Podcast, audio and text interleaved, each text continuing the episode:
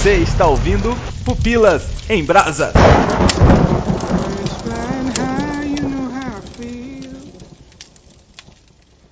Sun in the sky, you know how I feel. Breeze drifting on by, you know how I feel. It's a new dawn, it's a new day.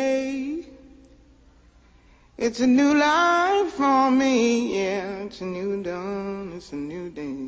It's a new life for me. Ooh, ooh, ooh, and I'm feeling good. Aqui é o Léo Agrelos e esse é o melhor podcast que você vai ouvir. E o melhor não quer dizer melhor para todo mundo, né? Boa. comandante. Pô, Fredinho, é nós. Eu sou Thaís Xavier. Só saber o meu nome já basta. Ai, que lindo! Nossa, me tocou aqui, porque ontem o episódio foi todo sobre isso. Ai, que bonito. Parei. Eu sou Audrey Oliveira e Blessed Be the Fruit. Eu sou Vanessa Vieira e Nolite de Bastardes Carborundorum Bitches. Bitches. Bitches. Traduz. É aquele xingamento em inglês? Biche, biche, baixo? É isso mesmo. Eu sou a Aline Toledo e sob os olhos dele. Eu sou Igor Reis e só me sobrou a paz do Senhor. Que bom, não?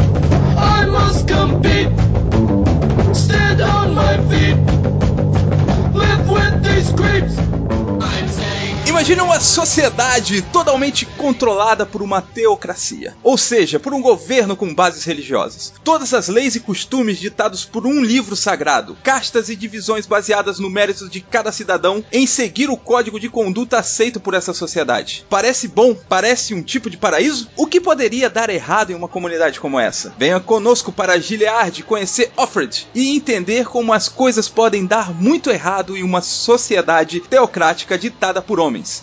Neste podcast sobre o conto da Aya. Muito bem, galera, estamos aqui hoje para falar dessa série que está mexendo com as internetas. Eu acho que assim, era para estar muito mais em foco aqui no Brasil se ela tivesse sendo distribuída em uma grande rede de stream, por exemplo, como a Netflix, né? Mas infelizmente ela está sendo distribuída pela Hulu. Verdade. Hulu quem, né? Hulu Hu, né? Mas olha, eu acho que tem boas notícias. O produtor do do Handmaid's Tale está sendo cotado pela Hulu para começar a produzir mais coisas. Então eu acho que daqui a pouquinho populariza mais e a gente vai conseguir ter esse negócio por aqui. Na verdade, eu ouvi que já tá passando a primeira temporada na TV. Eu não lembro em qual. Paramount, Paramount Channel. Isso, é verdade. Tá passando lá já, dublado e tudo certinho. Então, Mas é canal fechado, ainda assim. na- é, ainda é um pouquinho mais restrito, mas as pessoas que têm a TV a cabo já conseguem assistir ainda em português, né? Mas quem é que assiste canal aberto? Quem não tem TV a cabo, né, gente? Mas essa série eu acho que ela tá igual Breaking Bad, sabe? Tipo assim, quando chegar na terceira temporada ela vai dar a grande explosão, sabe? Alguma coisa do Será? tipo. Porque Breaking Bad ele só explodiu quando ele entrou na Netflix. Não, não sei se isso vai acontecer porque ela já é nichada. Dificilmente ela vai virar um Breaking Bad da vida. Eu acho que corre sério risco de acontecer com ela o que acontece com animes. Porque como a primeira temporada acaba certinho com o livro, ela simplesmente vai inventar a história, pode dar ruim. É, na verdade eu já tô com medo dessa segunda temporada, que eu ainda não comecei a assistir. Mas eu já tô com medo dessa segunda temporada ser meio ruinzinha por causa disso. Porque é uma história que o próprio, sei lá, o produtor e tal, o pessoal ali que tá inventando, não é mais o livro. Então dá um medinho mesmo do negócio ficar ruim. Eu acho que não é, não é exatamente. tá inventado, não. Eu não tô com medo porque a Margaret Atwood, ela está acompanhando a série, ela tá ajudando a escrever, ela tá ajudando na gravação, ela tá presente, consciente e ela tá concordando ou discordando da história. Eu já tô acompanhando a segunda temporada e nessa temporada, por exemplo, eles estão é, redimindo uma coisa que é muito falada no livro e que não é trabalhada na primeira temporada, que é o relacionamento dela com a mãe. Nossa, isso é importantíssimo pra gente entender. Exato, no livro a mãe dela é gigante e na primeira temporada a mãe dela não foi tratada. E agora, nessa, nessa temporada, eles estão redimindo, assim, mostrando um pouco, ó, como era a mãe dela, o relacionamento dela com a mãe, o que, que a mãe pensava, como é que elas lidavam uma com a outra. Então isso tá sendo bacana de poder acompanhar agora. É bom ter falado da segunda temporada logo agora, só pra ficar claro aqui que a gente vai trabalhar nesse podcast somente a primeira temporada, né? A segunda temporada ainda tá sendo exibida. Então, pra você que ainda não começou a segunda temporada, fique tranquilo, esse podcast só vai ter spoiler da primeira temporada.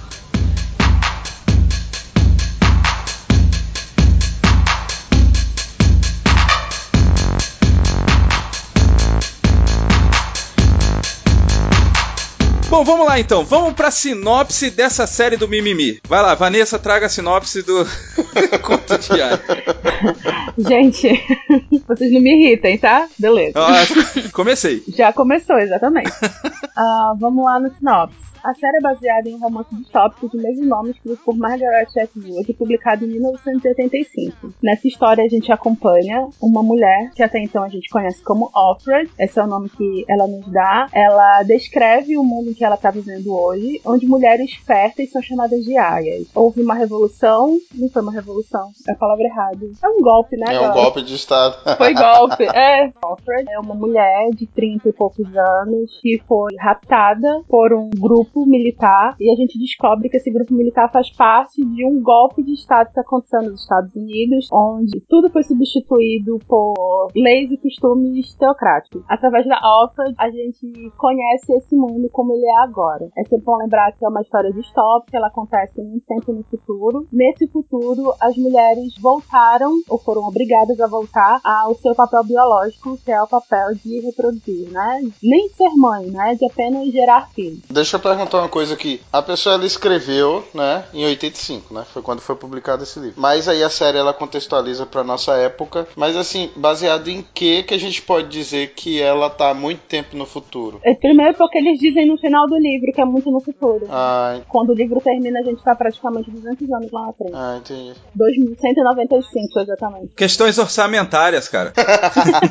Não, mas é proposital. Você acha que essa ambientação temporal é proposital? Ela é proposital, porque há uma necessidade de voltar para costumes tradicionais, há uma necessidade de voltar às coisas como eram antes. Sempre as pessoas que são muito tradicionais, muito conservadoras, dizem, ah, era bom naquele tempo. É. Isso é muito proposital na fotografia, na cenografia da série. Eu acredito que seja proposital, sim. Quando você vai falar de uma distopia, geralmente é muito mais fácil você jogar muito mais pra frente, porque você não tem uma realidade concreta pra se basear. Muitas das críticas ou das dúvidas que possam surgir com a série hoje é porque a série ela tá muito contextualizada com os tempos atuais e hoje a gente não consegue enxergar um espectro amplo e essa realidade acontecendo. Pensando que é uma distopia escrita na década de 80, assim como é, tantas outras, ou tratando de um período da década de 80, você está falando de Guerra Fria, bombas nucleares, ameaças externas, ameaça comunista ainda era muito falada. Então ela pega a ciência da época,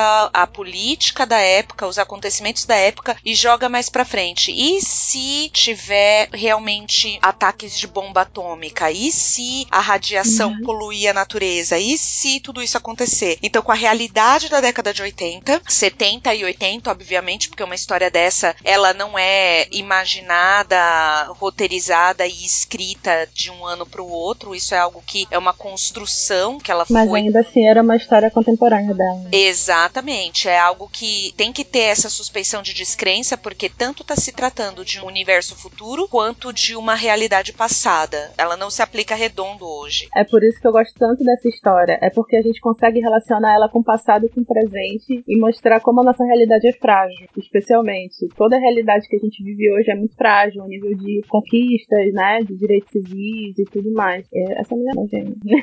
Eu questionei isso por causa da tecnologia que é usada nos momentos em que eles estão tendo flashback, entendeu? Ou então quando mostra o pessoal lá no Canadá. Por isso que eu perguntei. Mas o que eu entendi, assim, pela série, certo? Não pelo livro. Pelo que a série demonstra, é como se fosse uma realidade alternativa. Porque é o nosso mundo, só que o nosso mundo mais destruído. O que eu entendi era que foi na nossa época, ou 5, 10 anos pra frente, mas como se fosse por agora, entendeu? Sim, é, se você for parar pra pensar, por exemplo, por que que tem que ter uma certa suspensão de descrença? Porque o que que eles fazem? Esse governo de direita, é de extrema direita, né, um governo autoritário, nesse caso é conservador, então de extrema direita, eles tomam o poder, o que que eles fazem? Ah, não estamos mais tendo bebês, não estamos gerando, quando gera a gravidez não sustenta, se a gravidez sustenta, o bebê morre nos primeiros dias, pouquíssimos Ou sobrevivem nasce deformado. ou nasce com alguma deformidade, alguma atrocidade dessa por conta de radiação e tal. Só que isso na década de 80 não tinha a tecnologia de fazimento de bebês que nós temos hoje. Então hoje isso se resolveria de uma forma muito mais simples. Você não precisaria estuprar essas mulheres todos os meses. Você poderia implantar óvulos por aí, óvulos fecundados, a não ser que a galera fosse de uma religiosidade tão extrema que achasse que isso é brincar de Deus, por exemplo. Aí é uma outra conversa.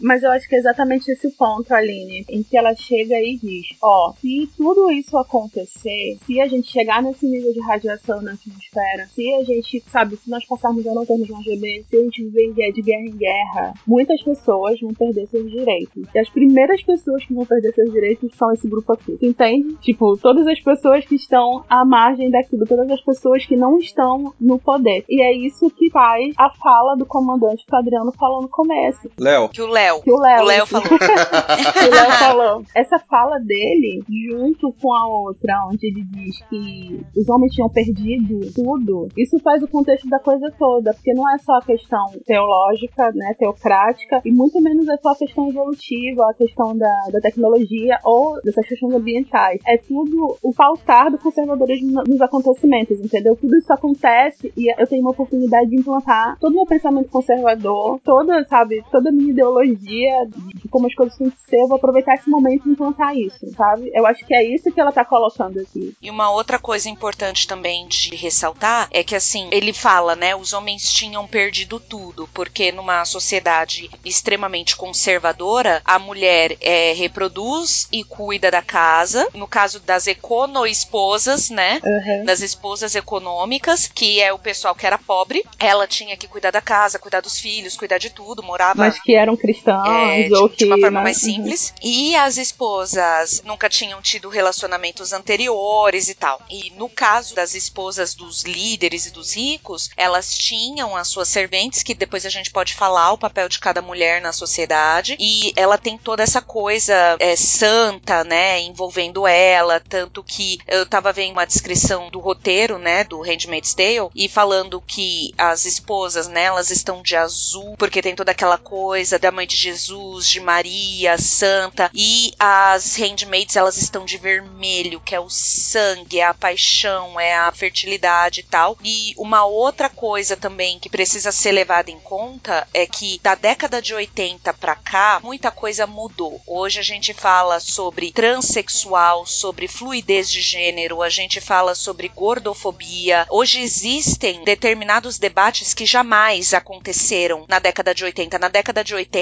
a gente chamava pessoas negras de urubu, sabe? Era uma piada aceita você chamar a pessoa de uma coisa dessa, de macaco. Era uma piada aceita você fazer uma coisa dessa na década de 80. Hoje em dia, isso é, é inaceitável, porque sempre deveria ter sido. Quando você fala do que acontece, Igor, com as mulheres, né? De como acontece, fica uma coisa meio que não tá necessariamente no passado, a série parece no dia de hoje e tal. Uma coisa que pode passar despercebido, que a gente até fala, não, isso daí não é possível, é porque a gente dá por garantido alguns direitos com os quais a gente já nasceu. Então, por exemplo, a neta de uma mulher que não pôde ir para a escola porque menina cuidava da casa e não estudava, ou no máximo, em sociedades extremamente esclarecidas, permitia que a menina soubesse ler, a neta dessa mulher que foi pro mestrado não consegue entender a possibilidade de um dia um governo falar: não, a sua filha não vai pra escola, entendeu? Então a gente toma por garantido alguns direitos conquistados, que não foi a gente que lutou, e muitas vezes a gente nem sequer valoriza. Como geração, a gente não valoriza mesmo. Eu acho que é por isso que a June, ela é a representação da nossa geração. Ela é totalmente imperfeita, ela faz um monte de besteira, ela pensa. E ela não tá ligando pra nada também. E ela não tá ligando pra nada. E é esse que é o barato da relação com a mãe dela, que não foi mostrado na primeira e tá sendo mostrado na segunda, é porque ela exatamente rejeita tudo que a mãe dela fez. Ela não quer ser igual a mãe dela, que era uma mulher, né, que lutava pelos direitos que tinha. A June não absorveu isso. Ela tem tudo de mão beijada. Tudo de mão beijada, não, né? O questão é que ela não entende é que tudo que ela tem hoje, e eu acho que a maioria de nós também não entende, é que tudo que a gente tem hoje custou algo. Custou suor, custou sangue, custou vidas, entendeu? E, literalmente pessoas morreram para que a gente pudesse trabalhar, votar, andar na rua, vestida como a gente quiser, para que negros não fossem chamados de urubus, para que pessoas de outras orientações sexuais não precisassem morrer andando na rua. Pessoas deram suas vidas por isso e a gente não reconhece. E a June, ela é isso. E é por isso que quando eu leio esse livro, quando eu vejo essa série, eu vejo a Margaret Atwood praticamente implorando pra gente: não façam isso, continuem lutando, continuem fazendo, porque tudo isso é muito frágil se a gente esquecer que não foi dado, que não é um direito, não é uma herança, né? Mas eu acho que esse pensamento é muito nosso ocidental, porque você ainda consegue ver, tipo, a Malala ainda lutando pelos direitos das meninas irem estudar, porque pô, a nossa visão do nosso mundo aqui do que do mundo oriental, que ainda a mulher é muito colocada pra baixo mesmo, onde elas ainda sofrem muito mais do que a gente aqui no ocidente. Senhoras e senhores, pessoal, um minuto de atenção, por favor. Senhoras, queria deixar claro que eu sinto muitíssimo por isto. Lá vem.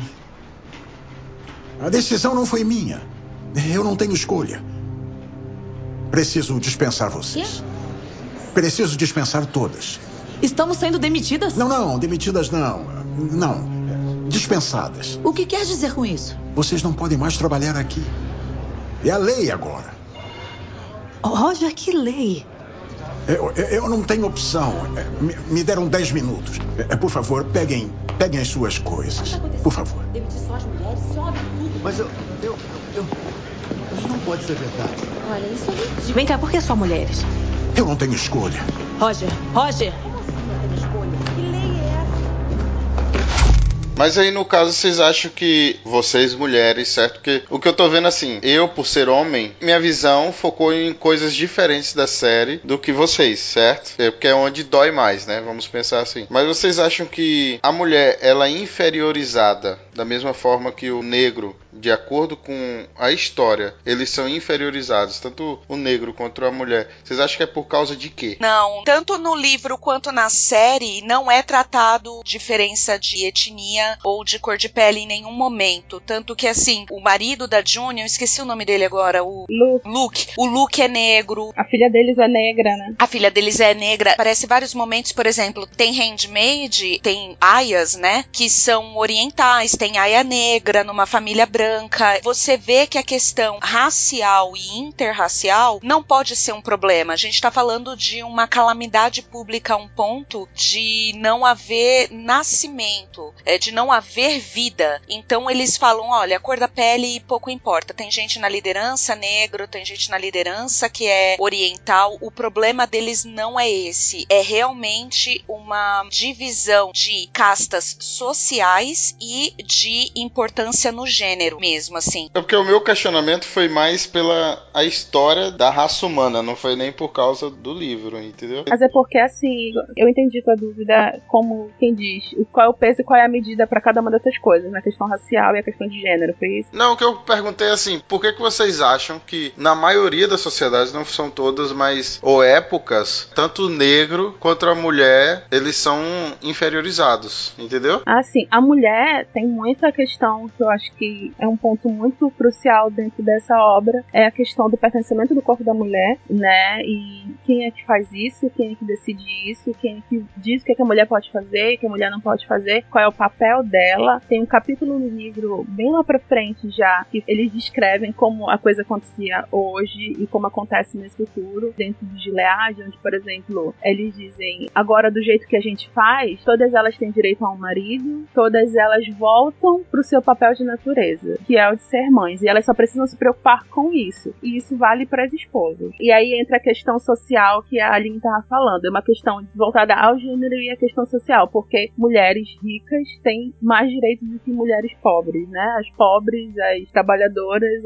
as, né, as classes médias, é, elas foram postas como aia. Na questão racial, eu acho que a Thais pode falar muito melhor do que eu a respeito disso, é uma questão mais cultural e varia muito. Nos Estados Unidos isso é uma questão muito mais em evidência do que aqui. Aqui a gente tá tendo a situação toda muito, muito velada. Eu acho que tudo isso tem a ver, na verdade, com poder. O ser humano no geral. Então, o homem vai tentar ter poder em cima da mulher, o branco vai tentar ter poder em cima do negro, o hétero vai tentar ter poder em cima do homossexual, paulista vai tentar ter poder em cima do nordestino, e assim vai, entendeu? A gente tá tentando ter o poder, e a gente tenta obter o poder de qualquer custo. A gente pega, por exemplo, as tias que cuidavam das mulheres. Eram mulheres que estavam sob controle de homens, mas elas tinham um poder, que era controlar outras mulheres. É a mesma coisa quando a gente vai pegar na época da escravidão, que pegavam negros para cuidar de outros negros e davam poder. E eles cuidavam mesmo, eles não deixavam o negro fugir, batiam, davam chicotada. Eles faziam porque eles tinham uma questão de poder. É, tem uma parte especificamente sobre isso no livro, que eles dizem que onde o poder é escasso, qualquer pedacinho dele é interessante. Eu penso que antropologicamente falando, é o lance do mais forte, respondendo a pergunta do Igor, né? Então, onde existe força, existe alguém sendo subjugado. Onde existe esse desequilíbrio de força, né? Então, quando você tem mais força e entra numa região, você ou dizima ou você escraviza aquela galera que tá naquela região. Isso é histórico. Então, quando você vê, aí na série foi mencionado, né, de que o comandante ele fala assim que, poxa, tiraram tudo da gente, né? A gente perdeu o poder. Perderam o poder de escolher, né? De escolher o que quer fazer. Exato. Porque mulheres passaram a poder escolher também. Essa aqui é a questão. É. Eles queriam escolher sozinhos, mas outras pessoas passaram a poder escolher. Mas eles não querem. Querem permanecer naquela manutenção de poder, onde só eu decido, onde só eu faço, onde eu dou o rumo das coisas. Isso porque a partir do momento que você começa a perder o poder, você quer restabelecer ele a qualquer custo. Eu achei interessante realmente essa pergunta do Igor. Eu fiquei aqui pensando, porque realmente, por que que sempre sobra? Claro que nunca sobra exclusivamente para mulher ou exclusivamente para o negro, né? Isso a gente tá falando na nossa cultura ocidental e no nosso país colonizado. Mas, num geral, historicamente, o homem branco coloniza. Então, sempre quem é de outra etnia, na Índia acontece todo tipo de massacre. E aconteceu, né? Inglaterra não foi chuchu beleza para ninguém. Aqui na América do Sul, a gente sofreu na mão de espanhol, de holandês, de português, de quem queria chegar aqui e causar. Estados Unidos e Canadá, as populações indígenas locais, no Brasil também, as populações indígenas foram dizimadas aos montes de uma forma extremamente cruel. E essa questão do poder faz todo sentido. E também existe uma visão cultural de tanto o privilégio quanto o fardo do homem branco. De ah, nós somos anglo-saxões, brancos, hétero, cristãos, nós precisamos levar a nossa fé e a nossa religião para todo mundo. Eu, como uma mulher cristã, eu acredito na pregação da palavra, eu acredito em você levar o evangelho, mas tem formas e formas. Fica até uma indicação para os ouvintes, um livro maravilhoso chamado Fator Melquisedeque. É um livro de mudar a sua perspectiva de mundo mesmo em relação à pregação do evangelho, porque muitas vezes, na verdade, Jesus Cristo chega antes que você. Quando você chega num lugar, Deus já foi na frente preparar. Então, sempre tem todo esse problema e com a mulher nós temos uma série de desvantagens que culturalmente podem nos deixar mais fracas. Então, por exemplo, se fosse haver uma literal batalha dos sexos, uma guerra dos sexos, nós teríamos baixas se as mulheres estivessem com muitas cólicas ou grávidas no momento da batalha, entendeu? Viu por que vocês ganham 30% a menos? Ai, Léo, você vai apanhar, cara. Você vai arrumar a cara. Mas aí você para e pensa, por exemplo, existem culturas que supervalorizavam as mulheres, ah, que as mulheres tinham um papel gigantesco naquela sociedade, mas a nossa cultura ocidental, a cultura dos nossos colonizadores, envolvia muito de reduzir a mulher a um papel menor. Isso não necessariamente é bíblico, tá? Eu não vou entrar nessa seara agora, porque é outro assunto gigantesco, mas. Ali, Oi? é só te interrompendo, mas tentando fazer um adendo nisso que tu falou. A série mostra isso. É só prestar atenção em como as tias tratam as aias, em como as tias tratam as mulheres. O conteúdo, apesar da execução da coisa ser patriarcal, o conteúdo disso é totalmente matriarcal, porque a aia pode ter feito qualquer coisa, pode ter sido submetida a várias coisas subversivas, mas a partir do momento que todo mundo descobre que ela tá grávida, ela ganha o mundo. Então, ela tem o valor dela desde que seja naquilo em que o pensamento dele acha que é o certo. E o único papel importante, o único papel essencial, o único papel fundamental da mulher é gerar filhos, né? Gerar crianças. Então, entende? Tipo, não é como se eles vissem mulheres como mais fracas. Pelo menos eu entendo dentro desse mundo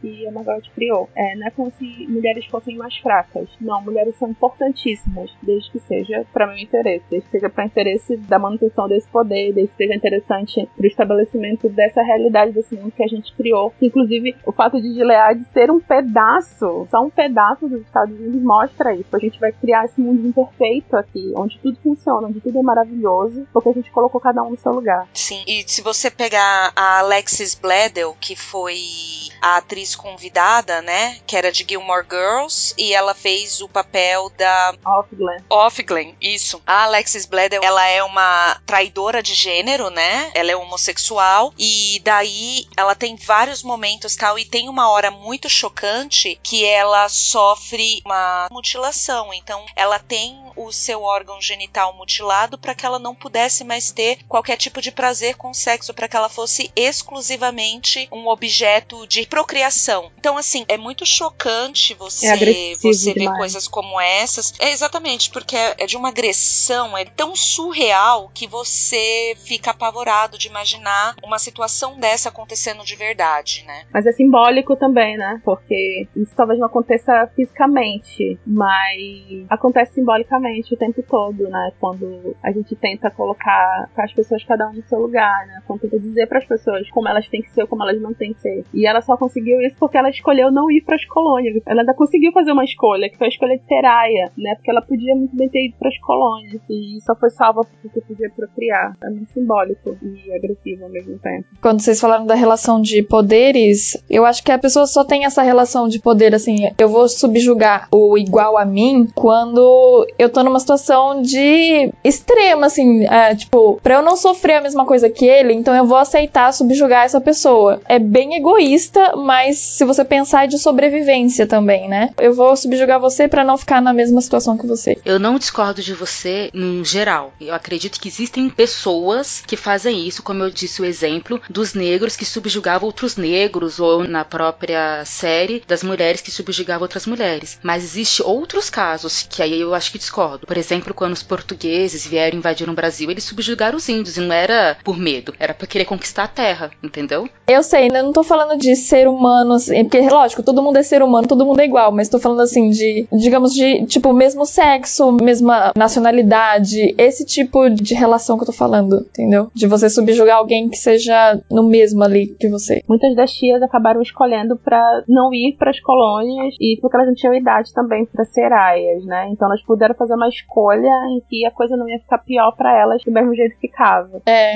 exatamente. Me diz uma coisa, como é que funciona as colônias? Porque, assim, eles não dizem muito bem na série, eu não li o livro, então. Eu acho que vai mostrar bastante na segunda temporada, mas as colônias são basicamente locais de lixo tóxico. Ah, tá. Tem várias colônias. É, exato, tá aí. Uma das colônias é essa que é os lixos tóxicos, mas tem colônias que é pra colheita de algodão, plantação, que é colheita de frutas, essas coisas. You don't know me. I'm not just one of your many toys. say I can't go without. Parece que na série as pessoas têm o seu nome eh, de antigamente lá, que nem a June e tal, e depois elas recebem o nome do comandante, né? Que é off alguma coisa que é o nome do comandante. Do primeiro nome do comandante, né? Pra mostrar até que é uma coisa íntima. E aí eu ouvi dizer que no livro só tem o nome delas do comandante, tipo os Offglen ou Offred, e não tem o nome delas, tipo, de antigamente, a- o nome real delas. Só dos personagens principais, né? É que a June, na verdade, não aparece, não aparece o nome dela. A autora nunca colocou o nome verdadeiro dessa Aya, da Ah, Aya tá. principal. Aí, como ela solta numa passagem no livro June, aí eles resolveram colocar na série como June, mas no livro não tem o nome dela. Uhum. Ela nem fala muito de si, na verdade, no livro. Se você pegar e você comparar, Elizabeth Moss, ela tá sendo tão genial. Amei, amei a atuação da Elizabeth Moss, gente. O que, que foi aquilo? Tipo, ela transmitia todo o sentimento dela só no olhar. Gente, ela entregou tudo ali. Ela foi maravilhosa. Eu adorei ela ter recebido vários prêmios e tal. Porque ela foi maravilhosa. São muitos closes, né? A câmera tá nela o tempo todo, o tempo todo, o tempo todo. Se não tá nela, tá do ponto de vista dela. É, é uma atuação genial mesmo. É muito claustrofóbico, na verdade, porque você tá na pele dela e você se sente ali. Agora, o que é genial da atuação dela, assim, é porque no livro, você deve ter sentido isso também, Thaís, mas a June, né, a No livro, ela não é ninguém. Ela é a coisa mais, assim, mais bege, né? Ela não tem muitas opiniões, ela não tem muitos sentimentos, a vida dela foi uma vida completamente mediana, nada aconteceu de demais. Ela quis que fosse assim, né? Ela quis ter uma vida, uma vida regular. era a escolha dela a vida regular. Agora, quando você vê na Elizabeth Moss, ela teve a mesma vidinha regular, ela escolheu a mesma vidinha regular, mas ela coloca aquilo que tá tão próximo assim da cara dela, na pele dela, que você entende, você sente exatamente o desespero e o horror daquela ocasião, né, daquela situação, porque tá tudo nela. É o que a Audrey falou, no olhar dela, na expressão dela. Ela entregou coisa que o livro não conseguiu transmitir assim. E eu já ouvi dizer isso, de que a série ficou melhor do que o livro. Eu não sei se é verdade porque eu não cheguei a ler o livro, mas o pessoal disse que as emoções da série ficou melhor. Em relação à história, não, Audrey, assim, porque a história do livro é muito bem dita e tal, é muito bem contada, tem uma outra pegada, tem um outro caminho dentro do livro, é muito parecido, mas tem outros aspectos que não consegue ser trabalhado na série, porém, em relação à protagonista, a Elizabeth Moss entrega muito mais do que o livro, sim. Eu acho que eles fizeram uma Offred mais militante de alguma forma também, né? Aham. Ela tem um comportamento mais ativo, É né? uma Offred com sangue quente, né? É uma Offred com sangue quente. A do livro, não. Ela até cita isso, que a Moira dizia que ela era frouxa. Ela é medrosa mesmo. Mas eu acho essa passividade dela muito legal no livro, porque mostra a maioria de nós. Exato. Exatamente. Ela, ela- ela é a representação da nossa geração. Nós somos a June, June somos nós. Ah, é que, assim, do jeito que vocês estão falando, eu tô vendo, assim, no meu caso, tem umas situações que eu não consigo lutar naquilo, tipo, porque você fica sem reação, você não sabe o que fazer, você fica sem a reação de o que fazer, de como lutar por aquilo. Uma coisa simples, no caso de o cara tá dando em cima de você e você não tá afim e tal, só que é uma situação tão constrangedora que você não consegue sair daquela situação, você não sabe o que fazer pra sair daquilo, sabe? É porque a gente aprendeu que não tem como dizer não, entende? A gente aprendeu que é vergonhoso e o que é constrangedor dizer não. Tipo, querido, você tá fora de noção, você tá. Mas o não não é talvez? Eu sempre aprendi isso aí.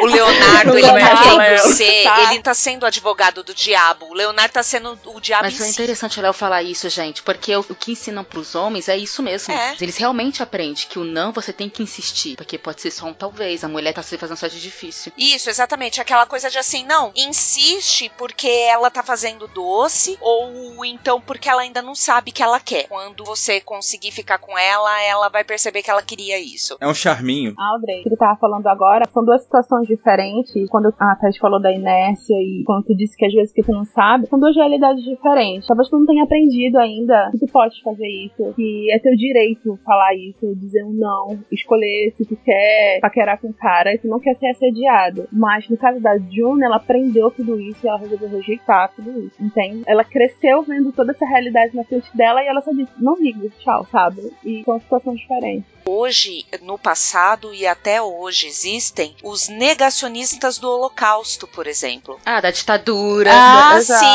não, porque a ditadura militar não tinha corrupção, porque o Brasil cresceu, porque só tinha problema pra quem era bandido, ou você pega quando vai falar do nazismo de tipo, não, porque não era bem assim, não morreu esse tanto de gente. Aí quando você compara a verdade, né, os fatos, com a opinião das pessoas tentando negar o negócio, aquilo é tão chocante, te dá um senso de urgência, de revolta tão grande. Se você pegar, claro que a história da Margaret Atwood não é verdade, pelo menos não até agora, né? Ainda não.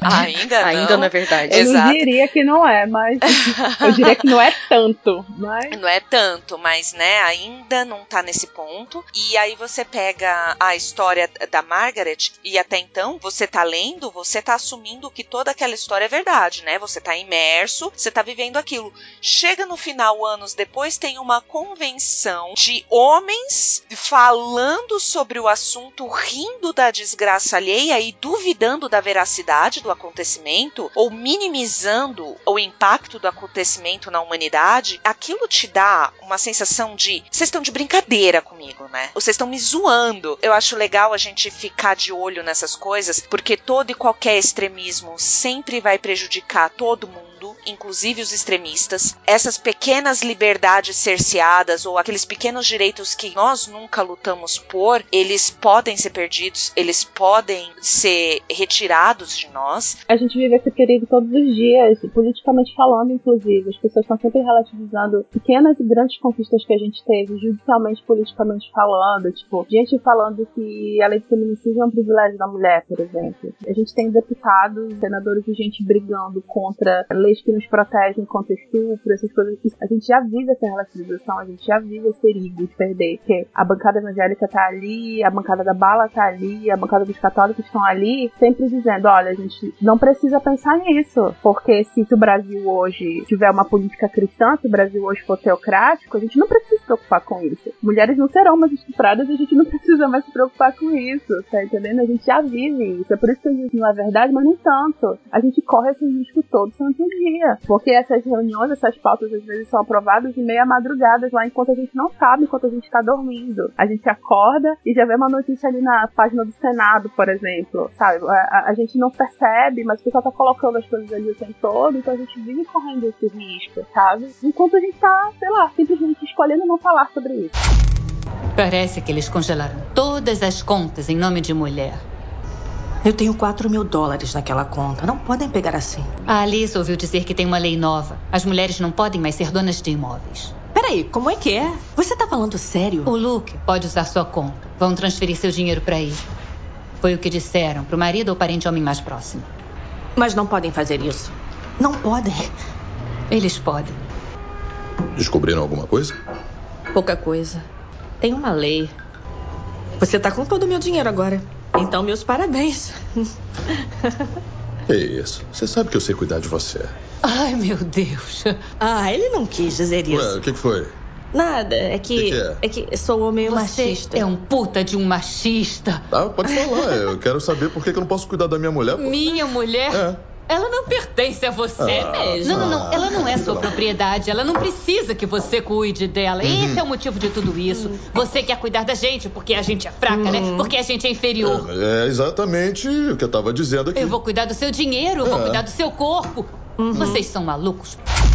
Bom, então vamos conversar aqui um minuto sobre como é que acontece essas divisões de castas sociais e econômicas dentro desse mundo distópico do conto de Aya e vamos falar sobre o papel de cada pessoa na sociedade. Quem quiser, né, pode ir falando comigo, mas o que eu acho interessante da gente primeiro trazer é tinha essa denominação religiosa ou essa filosofia religiosa, não se diz se era exatamente uma igreja, mas diz esse que é um pensamento religioso que começou a crescer na época que houve ataques terroristas no antigo Estados Unidos, né? Nesse caso aí, o ataque é feito por eles mesmos, né? Quando eles fazem o ataque, eles ficam meio sem deixar claro quem faz o ataque. E eles colocam um nome nos terroristas. Então o pessoal fica com medo, achando que quem fez o ataque foi os terroristas. E aí quando eles começam a fazer controles e colocar posto de gente controlando as pessoas e falando que é pra segurança da população, a população acredita, porque se tá tendo terrorismo... Começa lentamente, né? É, se tá tendo terrorismo, então é, tem que ter controle Foi mesmo. golpe. Foi, Foi golpe, Foi gente. golpe. Exatamente, foi golpe. Eles vão implantando a sensação de medo nas pessoas, sensação de estarem sendo vigiadas, sabe? Esse estado de sítio mais velado, fazendo perguntas aqui e ali, dando essa sensação de medo nas pessoas até acontecer o golpe militar, no caso,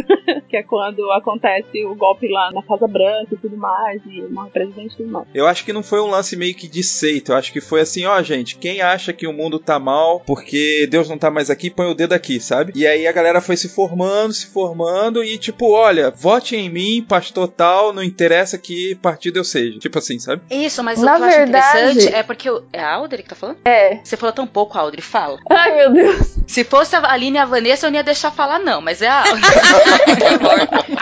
Então, mas na verdade, pelo que eu vi na série, é quem dá a ideia mesmo de montar esse novo poder é a própria mulher do senhor lá do. Sim, Serena Joy. A ideia dela é mais extremista, né? Eles estão tentando fazer de uma forma e ela defende um conceito, um conceito de feminismo doméstico, né? Que é um negócio bem bizarro. E a ideia da questão mais extremista é dela e no final das contas ela fica de fora, né? Da, da Ela é uma das maiores prejudicadas. Ela é uma das porque... maiores prejudicadas. Não existe ponto nenhum nesse mundo onde as mulheres realmente aproveitem disso. É só tudo em função dos homens. No livro, dá a entender que a Celina Joy, ela só fala isso pra ganhar holofote, pra ganhar dinheiro. Sabe, eu vou usar a Bíblia, eu vou usar um discurso extremamente extremista só pra ganhar Aham. holofote. Era pros outros, não era pra ela. Era pras outras mulheres, era pras outras mulheres voltarem a ficar em casa, pras outras mulheres voltarem a ter filhos, era pras outras mulheres obedecerem seus maridos, porque ela, se você for ver, o Fred, né, o marido dela, ele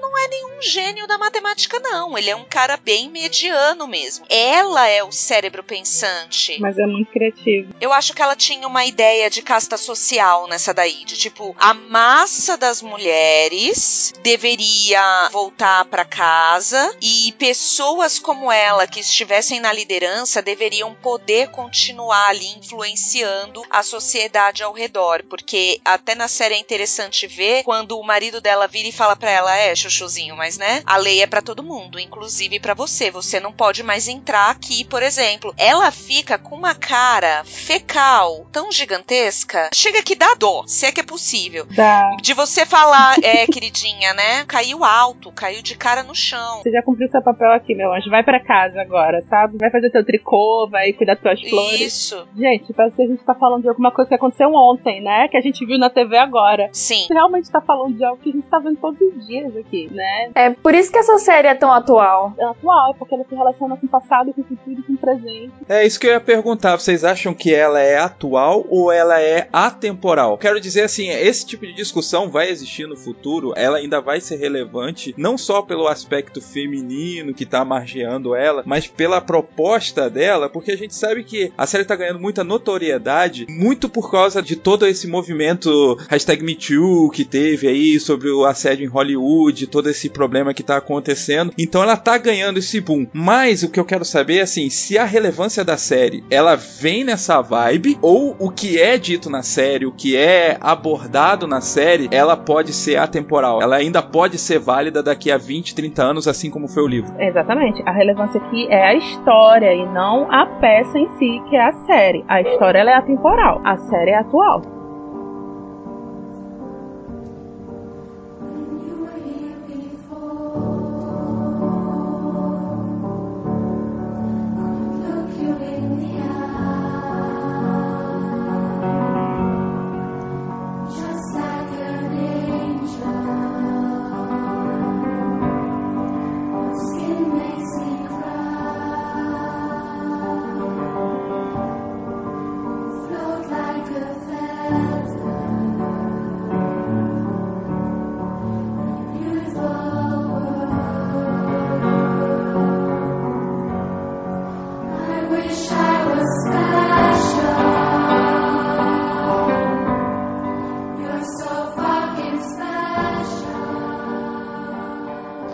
Falei aquela hora que que mais me chamou a atenção foi como a nossa religião, ou como religiões aqui, como tem mais de uma religião aqui, ela é vista pelas pessoas que não têm religião, entendeu? É isso que toca no que o Léo falou. Se no futuro, digamos que chegamos num futuro utópico, né, em que homens e mulheres são iguais para a sociedade em tudo, certo? Então isso não é mais um problema. Aí eu vejo que a outra coisa que vai manter essa série na discussão, eu vejo a religião, porque assim, um erro, ele não justifica o outro, mas a série fala que justifica o outro, porque Gilead estava sendo vista por outros países porque Gilead estava conseguindo procriar. Então a pergunta que eu quero jogar aqui é o seguinte: vale a pena obrigar as pessoas a serem subjugados pelo bem do meio ambiente? Não. Não é o que eu acho, certo? É só a discussão que eu quero jogar sim, aqui. sim. Mas digamos que Gilead não exista, então o mundo vai acabar, vai ser extinto. Não, mas a questão é justamente que o mundo todo tá à beira de virar Gilead, entende? Essa que é a questão. É porque o mundo faz um falso medo. Existe, por exemplo, o medo que no futuro a taxa de natalidade vai despencar. Um dos motivos é que o livro fala, porque a escolha das mulheres de não querer ter filhos é muito grande. Eu sou uma delas, por exemplo. Exato. E as tias dizem que isso foi um castigo de Deus, que foi uma praga. Elas dizem especificamente isso. né? Isso. A taxa de pessoas protestando a favor do aborto está aumentando. E a taxa de homens que não têm condições de terem filho, que são estéreo, também está aumentando por motivos, sei lá, eu acho que é a culpa do hormônio no frango, não sei. Enfim. É uma mini chicken, né? Go vegan. É, mas isso não quer dizer, gente, tem muita criança, isso não quer dizer que realmente Somos vai. 7 bilhões, né? É, Somos Somos É, 7 exato. bilhões. Exato. Acho que a proposta é que é uma utopia mesmo. Talvez isso nunca vai acontecer, mas que a gente não pode desistir de que esse mundo seja bom pra todo mundo. É porque a maioria de nós pensa como um comandante. Já que não pode ser bom pra todo mundo, então que seja pelo menos bom pra mim. E a gente sempre tá pensando individualizado. E isso independe de gênero. A gente vive com a missão, a gente vive pensando de forma individualista, de forma egoísta, entende? E aí isso atinge a nível social e político, isso atinge as pessoas de maneiras diferentes, em proporções diferentes, entende? Então, eu acho que no futuro, no momento, se a gente viver um futuro utópico, onde homens e mulheres, negros e brancos, heterossexuais e homossexuais tiverem os mesmos direitos, vai sobrar a questão da religião. Só que a, a religião é um dos fatores que mantém essa desigualdade, sabe? Então é uma coisa que vai precisar ser resolvida antes, a partir do ponto de vista da, da história, né? Da obra que ela criou. Mas aí não entra o fator homem, Vanessa, porque assim, tem um lance de toda a sociedade que é proposta, ela tem características muito boas. Pô, vamos pegar aí o socialismo. O que ferra o socialismo não é a sua ideia, é o homem. O capitalismo é a mesma coisa. E se você for ver na proposta da Serena, que é a mulher do comandante Fred, a proposta dela faz sentido. Faz sentido que a degradação que aquela sociedade chegou é por causa que a mulher não tá tomando conta da casa. É porque os filhos não estão sendo cuidados. E aí Deus está nos amaldiçoando. Faz sentido na cabecinha dela, assim como faz sentido o genocídio do Thanos roubou meu coração.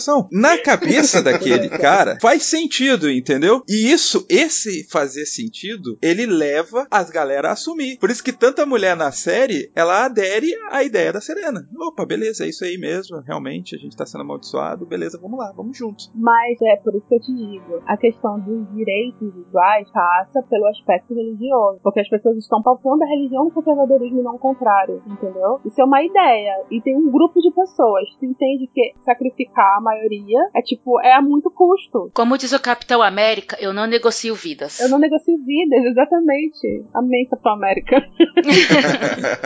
Porque é um custo muito alto. Só vai estar bom quando tiver bom pra todo mundo. Se não tiver bom pra todo mundo, então não tá bom pra ninguém. Mas a nossa sociedade não vive assim de tá bom pra todo mundo. A nossa sociedade é tá bom pra maioria. Se tiver bom pra maioria, tudo bem. Não, a nossa sociedade vive, tá bom pra mim. Infelizmente É, não. a gente até tem um discurso de vamos fazer ficar bom pra todo mundo. Mas se a gente não conseguir que fique bom pra todo mundo, então que fique bom aqui pra nossa galera, entendeu? Exato, exatamente. Então, mas no fundo, no fundo, a gente vive no tá bom pra mim, então tá ótimo. Exato. Inclusive, na série, começa como a implantação de Gilead. E eu já vi essa fala em um outro lugar que eu não lembro de onde. Mas começam tirando os homossexuais. Eu sou homossexual? Não, então eu não me importo. Ah, Uhum. começa agora tirando as prostitutas. Sou prostituta? Não, então eu não me importo. Quando chegou na minha vez, já não tinha mais ninguém pra se importar comigo. É por isso que eu digo que essa obra é um pedido da Margaret Atwood, sabe? Porque é um pedido pra gente pensar coletivo, sabe? Pra gente pensar no todo, mas de forma genuína, não só no discurso. É, Ninguém vai ser perfeito nunca. Assim como a Julie não era perfeita, ela tinha todos os erros dela, fez muitas coisas erradas, ainda como a Aya, lá depois de quando ela engravidou do Nick, e ela passou a se importar com zero coisas, só se importava de estar com ele, mesmo, né, em uma situação deplorável. A questão que ela propõe é, não sejam assim, não pensem em vocês. Ela diz, eu parei de me importar com a Offway, e ela tava desistindo de mim, ela não me falava mais as coisas. Porque é o que acontece, essa lida, ela é cansativa. É, chega um momento que a gente só quer pensar assim, eu não quero mais saber de nada disso, eu quero pensar em mim, eu quero estar bem, eu quero estar saudável, eu quero que minha família esteja bem. E o resto, cada um se vira pro seu. E foi pensando assim que esse mundo passou a existir. Porque as pessoas que pensam coletivo no seu grupo conseguiram estabelecer um poder. E a gente que já não tinha nada passou a ter menos um, sabe? E ela só se dá conta disso quando ela perde tudo. Quando ela começa gradativamente a perder, sabe? Tira o dinheiro da conta dela, põe na conta do marido dela. E se ela quiser tirar dinheiro, quem vai que tirar é o marido dela. Quando ela perde o emprego dela, de repente, do nada, eles só dizem, vão embora daqui, que a gente não pode fazer mais nada, sabe? É o que vai fazendo ela cair em si. E foi justamente nessa escala que a Thais foi falando. Foi perdendo um no? Não quero saber. Foi perdendo outro no? Quando chegou e agora? O que é que tem? Eles tentaram fazer manifestações, tentaram fazer protestos, nada disso funcionou, porque não adiantava mais. Esse esse negócio que você disse aí, Vanessa, de a gente tem que se importar genuinamente com todo mundo, amar genuinamente todo mundo, isso daí tem tudo a ver com a Bíblia. Isso aí é verdadeira religião. Aí está a verdadeira religião. Só que aí é algo muito difícil de acontecer, né? É todo mundo batalhando pra conseguir fazer isso e. É porque justamente as pessoas não estão pensando no amor. Ah, É, então. as pessoas continuam pensando em si mesmas. né? O mundo anda mal das pernas, meu amigo. O mundo anda de muletas. É tanto ego, cada um no seu umbigo. É tanto ódio, tanta treta. A vida anda pelas ruas da sarjeta, jogada pelo chão. O homem vende a alma por qualquer gorjeta para comer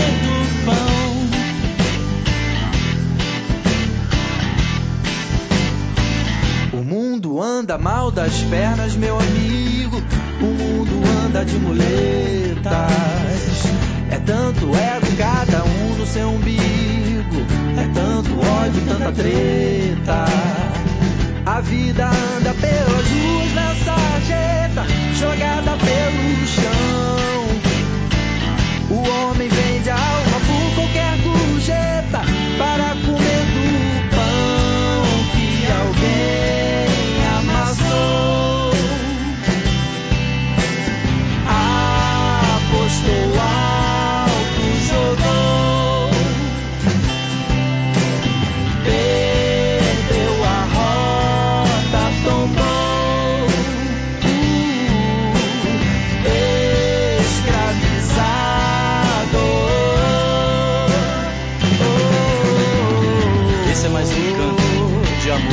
compaixão, para que o ser humano lembre de amar o seu irmão. Esse é mais um jeito de gritar a esperança, para que todo homem lembre que já foi uma criança. O mundo anda mal das pernas, meu amigo. O mundo anda de muletas. É tanto ego, cada um no seu umbigo. É tanto ódio, tanta treta. A vida anda pelas ruas na sarjeta, jogada pelo chão. O homem vende a alma por qualquer gorjeta para comer do Pão que alguém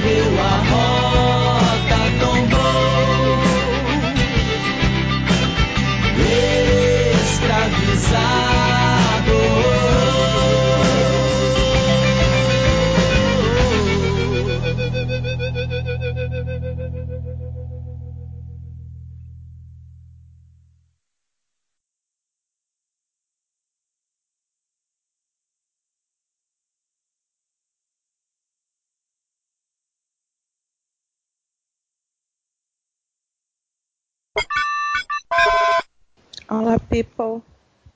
Hello! Ai, Vanessa! Não acredito que você tá aqui com a gente. Nossa, que. Caraca! Sou fã, sou fã, gente. E Vanessa, vocês falaram Eu por cima. perdi.